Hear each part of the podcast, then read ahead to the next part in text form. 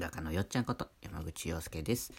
一風変わったことをしたり、海外ではアートで支援をしたりしています。目が不自由な方に絵を感じてもらうためのさっきの音声ストーリーを自分の声で録音していて、そのレベルアップとか副音声の素材作りとか、目の不自由な方の発信源のために毎日ラジオ配信をやっています。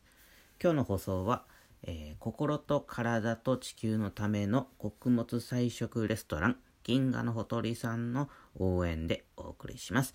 銀河のほとりさん、ありがとうございます。ということで、えーとですね、うーん、何の話をしようかなと思ってるんですけど、今日はですね、札幌にちょっと行くことになっていて、起きてすぐラジオですね。はい。まあ声でわかると思いますけど。はい。でね、うんとね、昨日ね、釣りしまして、うん。あの、幸四郎さんと一緒に釣り打ち合わせっていう、あの、名目で釣りに行った時に、余した磯目でですね、あの、余りまして、うん。余ったって言った今。余ったって言ったよね。うん。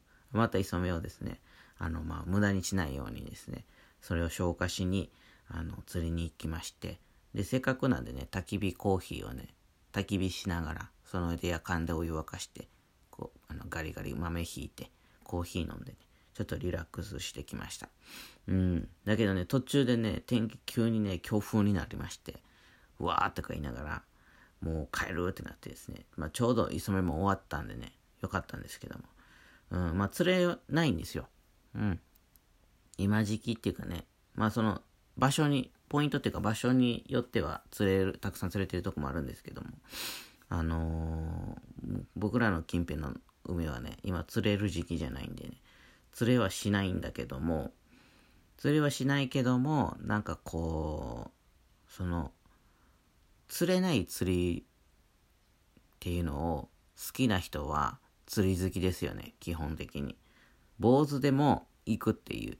まあ、坊主を目指していくわけではないけど、釣れなくっても釣りは大好きだよっていう人はやっぱり釣り好きなんじゃないかなと思うんですけど、僕もまあ、どっちかというとその素人なりにはね、あの釣れなくても釣りが好きな方なんで、あの、すごい楽しいんですけど、まあその日はね、あの、焚き火コーヒーもしようということでですね、あの、僕のパートナーの純ちゃんも一緒に行ったらですね、もう、なんか焚き火が終わったら帰るとか言い出してですね。うん、やっぱりね、釣れない釣りがね、楽しい人と楽しくない人といるよねっていう。うん、釣れたら楽しいけどねっていう。うん。でね、釣れない釣りのね、魅力としてはですね、うーん、なんかこう、自分の、あ、ああれだ。例え、例えばで一番いいのは瞑想ですよね。瞑想みたいになるんですよ。要は、要するに。うん。め全く瞑想じゃないんだけど、あの、釣りしてるからね。ただ、なんかこう、なんとなくこう、釣れないから竿を置いて、で、ずっとこう、海を見つめながら、なんか若干瞑想状態になってですね、こう、内観、内観をこう見つめるみたいな。うん。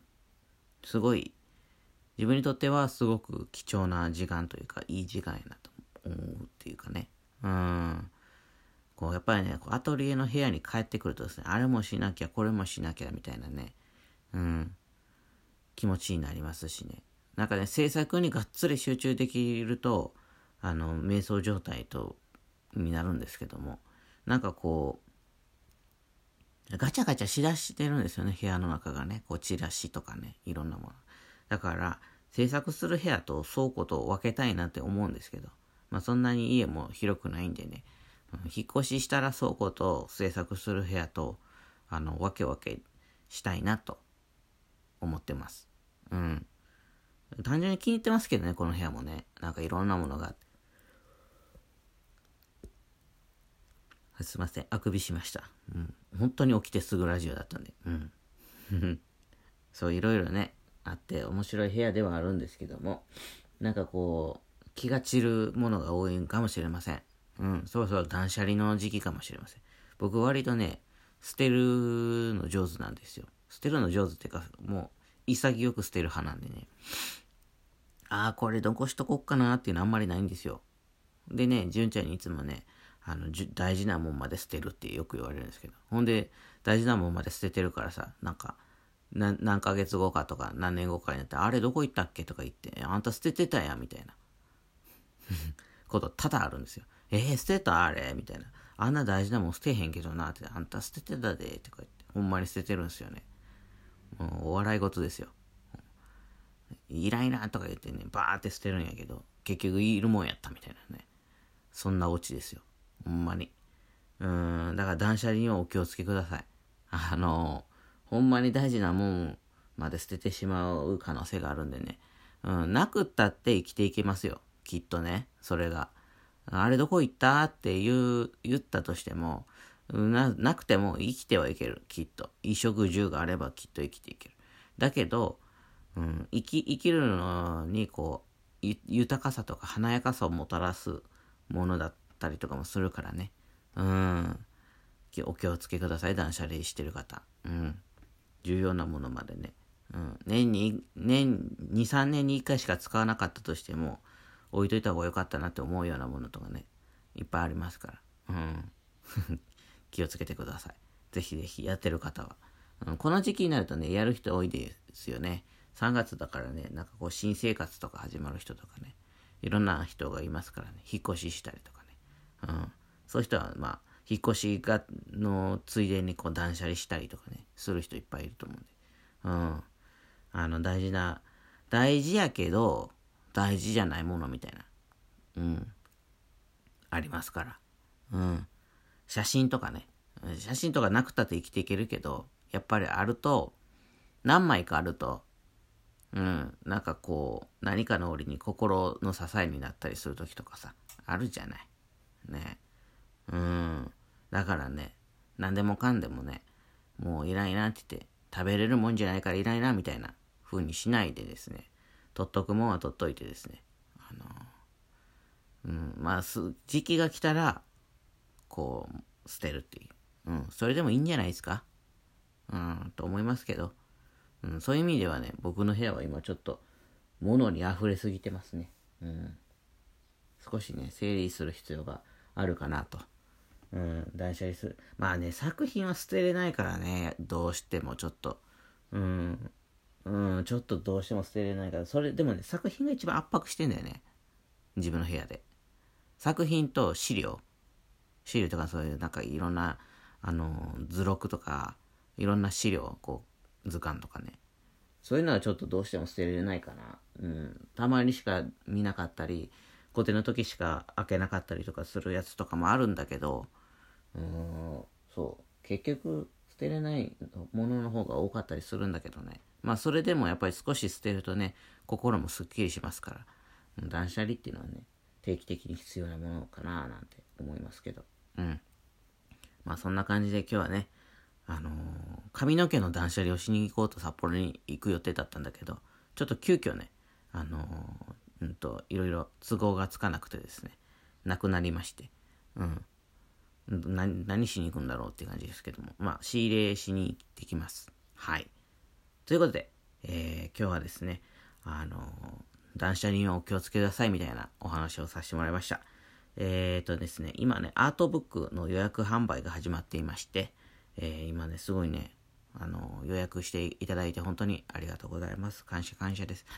でね、の、アートブックね、今ね、まだね、印刷にかかってないんですよ。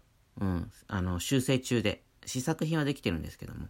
あのなので、もうしばらく、5月中旬か初旬ぐらいに発送開始になるかなっていう感じなんでね、予約購入はそれ、その購入期間っていうのはですね、それまでということで、えー、そこからは予約じゃなくて普通に購入という形になっていくんでね、あの、よろしくお願いします。